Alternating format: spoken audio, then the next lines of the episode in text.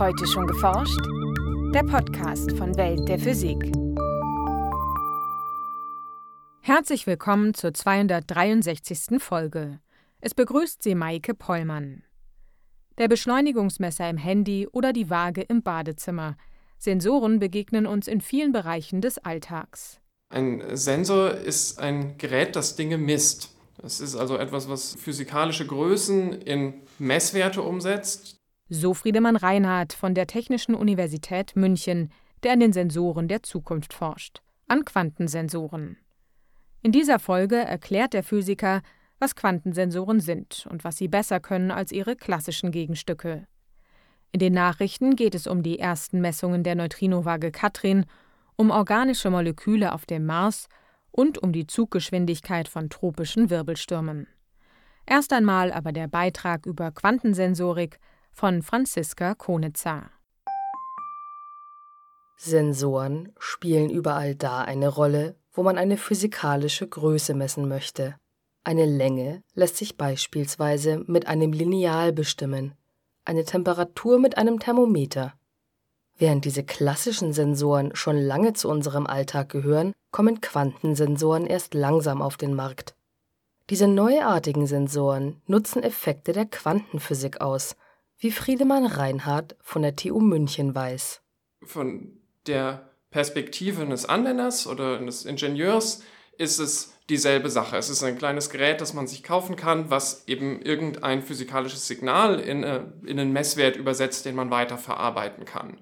Ähm, aber wir hoffen eben, dass man durch Ausnutzung von diesen Quantensystemen und den Quanteneffekten eben in manchen Bereichen empfindlichere Sensoren bauen kann oder kleinere Sensoren. Welche Kriterien ein Sensor genau erfüllen muss, um als Quantensensor zu gelten, wird derzeit allerdings noch unter Wissenschaftlern diskutiert. Die ganz orthodoxe Position ist, es ist ein Sensor, der, der tatsächlich Verschränkung ausnutzen muss, den merkwürdigsten Effekt der Quantenmechanik ausnutzen. Anders als makroskopische Objekte besitzen Quantenteilchen keinen eindeutigen Zustand. Es lässt sich nur angeben, mit welcher Wahrscheinlichkeit sich ein Teilchen beispielsweise gerade an einem bestimmten Ort aufhält oder welche Energie es besitzt. Erst durch eine Messung nimmt ein Quantenteilchen einen eindeutigen Zustand ein. Sind zwei Quantenteilchen nun miteinander verschränkt, sind bestimmte Eigenschaften von ihnen miteinander verknüpft. Misst man diese Eigenschaft bei einem der Teilchen, ist dadurch augenblicklich auch die Eigenschaft des anderen Teilchens festgelegt, egal wie weit die beiden voneinander entfernt sind. Bis heute verstehen Physiker nicht, warum oder wie diese spukhafte Fernwirkung, wie Albert Einstein das Phänomen nannte, funktioniert denn es lässt sich zeigen, dass die verschränkten Quantenteilchen kein Signal untereinander austauschen. Im Labor lassen sich aber verschränkte Quantensysteme erzeugen und damit beispielsweise Quantensensoren bauen. Die etwas liberalere Position, die mittlerweile würde ich sagen allgemein akzeptiert ist, ist, er muss zumindest äh, Superposition ausnutzen, die Tatsache, dass äh, Quantensysteme in zwei Zuständen sein können.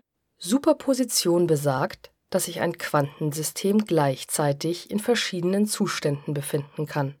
Ein klassisches Bit kann beispielsweise nur entweder den Wert 1 oder den Wert 0 annehmen. Ein Quantenbit, das in zukünftigen Quantencomputern zum Einsatz kommen soll, kann dagegen zeitgleich den Wert 1 und 0 besitzen. Die beiden Zustände sind überlagert. Friedemann Reinhardt hat noch eine weitere Idee, was einen Quantensensor ausmachen könnte. Man kann aber vielleicht auch eine ultraliberale Position definieren. Das wäre vielleicht meine. Ein Quantensensor ist ein Sensor, der die Techniken verwendet, die wir in den letzten 30 Jahren zur Erforschung der Quantenwelt entwickelt haben. In den vergangenen Jahrzehnten haben Physiker große Fortschritte darin gemacht, Quantensysteme zu kontrollieren und so beispielsweise gezielt Atome oder Lichtteilchen in einen Superpositionszustand zu bringen oder zu verschränken. Solche Zustände über längere Zeiträume zu erhalten, ist allerdings schwierig. Also man muss sehr gut darauf aufpassen, schon kleine Fluktuationen können diese Kohärenz oder diese Verschränkung zerstören. Das kann man als Problem sehen, wenn man zum Beispiel den Quantencomputer bauen will, aber man kann es auch als Chance sehen, weil sie eben sehr empfindlich auf äußere Einflüsse reagieren. Genau diese Chance nutzen Friedemann Reinhardt und seine Kollegen. Für Quantencomputer sollen die Quantenbits oder kurz Qubits möglichst lange in einem gekoppelten Zustand verharren, um so schnelle Rechenvorgänge zu ermöglichen. Im Quantensensor ist es dagegen ausdrücklich erwünscht, dass die fragilen Quantenzustände zusammenbrechen. Die Forscher beobachten beispielsweise, wie schnell ein äußeres Magnetfeld die Verschränkung oder Superposition in einem Quantensystem zerstört und können so darauf schließen, wie stark das magnetische Feld war. Man kann eben aus Qubits sehr empfindliche Magnetfeldsensoren bauen, das ist relativ einfach. Und die könnten entweder empfindlicher werden als bestehende Sensoren oder aber viel kleiner. Also man kann zum Beispiel aus einzelnen Atomen im Diamant, die man als Qubit verwendet, Magnetfeldsensoren bauen, die ein einzelnes Atom klein sind, also gewissermaßen den kleinsten Sensor, den es überhaupt heute gibt. Der eigentliche Sensor kann beispielsweise aus einzelnen Stickstoffatomen bestehen, die in den Diamant eingebettet sind. Ihr Drehimpuls oder Spin kann in zwei verschiedene Richtungen zeigen, und diese beiden Ausrichtungen lassen sich gezielt manipulieren und überlagern. Diese Superposition reagiert dann extrem sensibel auf äußere Störungen, wie eben auf Magnetfelder. Mit solchen Magnetquantensensoren ließen sich beispielsweise Hirnströme messen. Mit den empfindlichsten Sensoren, die man da heute bauen kann, zum Beispiel basierend auf supraleitenden Sensoren, kann man eben die Magnetfelder messen, die entstehen, wenn im Gehirn Ströme fließen. Das ist bisher eine medizinische Technik, die nur ganz wenigen Kliniken vorbehalten ist, weil das sehr teuer ist. Aber mit den neuen Sensoren könnte das billiger werden und vielleicht Einzug in jede Spezialarztpraxis finden. Prinzipiell könnte sich der Quantensensor aber nicht nur für Magnetfelder eignen. Denn Wissenschaftler haben herausgefunden, dass die Spins der in Diamant eingeschlossenen Fremdatome auch sensibel auf unterschiedliche Temperaturen reagieren. Möglicherweise ließe sich ein solcher Quantensensor also eines Tages als Thermometer für einzelne biologische Zellen einsetzen. Neben Magnetfeldern und Temperaturen wollen Forscher auch die Schwerkraft mit Quantensensoren erfassen man kann mit derselben Technik, die Atomuhren ermöglicht hat, auch Gravitation sehr empfindlich messen. Also es sind Atome, die lasergekühlt werden und die im Vakuum hoch und runter geworfen werden und deren Fall man sehr genau verfolgt, um dann die Erdbeschleunigung zu messen. Und damit zum Beispiel ähm, Erdöllagerstätten suchen oder Hohlräume unter Straßen ist eine Anwendung, die intensiv diskutiert wird. Seit rund zehn Jahren werden Quantensensoren und ihre Anwendungsmöglichkeiten verstärkt erforscht. Neben nationalen Förderprogrammen unterstützt derzeit auch ein eine Milliarde Euro schweres Flaggschiffprojekt der Europäischen Union die Entwicklung solcher Quantentechnologien. In vielen Laboren rund um den Globus existieren Prototypen und erste Start-up-Unternehmen vertreiben Quantensensoren bereits kommerziell.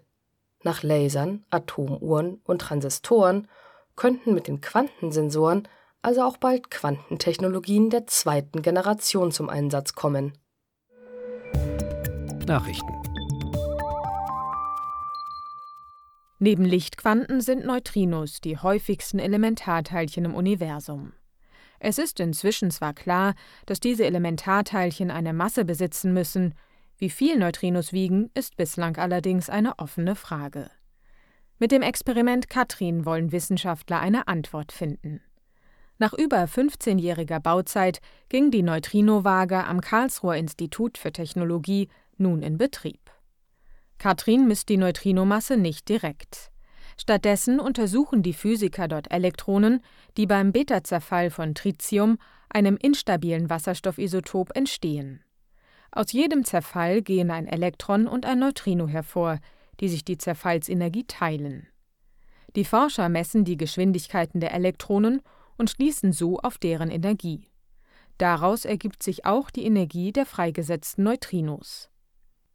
Durch diese Messungen lässt sich schließlich, dank Einsteins berühmter Formel E ist gleich mc auch die Ruhemasse der Neutrinos eingrenzen. Bis die Wissenschaftler die gewünschte Genauigkeit erreicht haben, müssen sie allerdings fünf Jahre lang messen. Drei Milliarden Jahre altes Gestein im Krater Gale auf dem Mars enthält eine Vielzahl organischer Stoffe. Und der Methangehalt der dünnen Marsatmosphäre zeigt starke jahreszeitliche Schwankungen.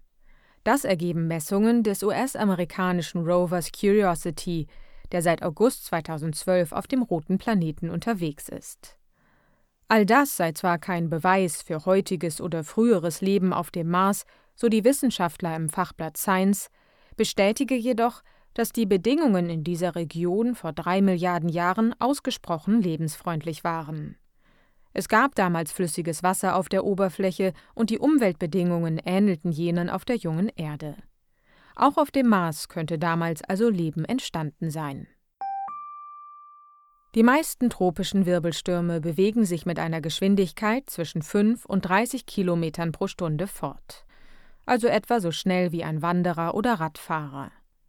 Ein Wissenschaftler analysierte nun die Bahnen von vergangenen Wirbelstürmen und stellte fest, dass die Zuggeschwindigkeit der Stürme zwischen 1949 und 2016 abnahm. Im Nordwesten des Pazifiks bewegten sich die Stürme beispielsweise um 20 Prozent langsamer fort. Für Stürme über Land betrug der Rückgang in dieser Region, über die immerhin ein Drittel aller Wirbelstürme weltweit zieht, sogar 30 Prozent. In der Fachzeitschrift Nature berichtet der Forscher, dass die langsamer ziehenden Stürme Regenmengen lokal vergrößern und Überschwemmungen verstärken könnten. Die Ursache für die Verlangsamung der Stürme ist noch unbekannt. Das war's für heute. Welt der Physik wird Ihnen präsentiert vom Bundesministerium für Bildung und Forschung und der Deutschen Physikalischen Gesellschaft.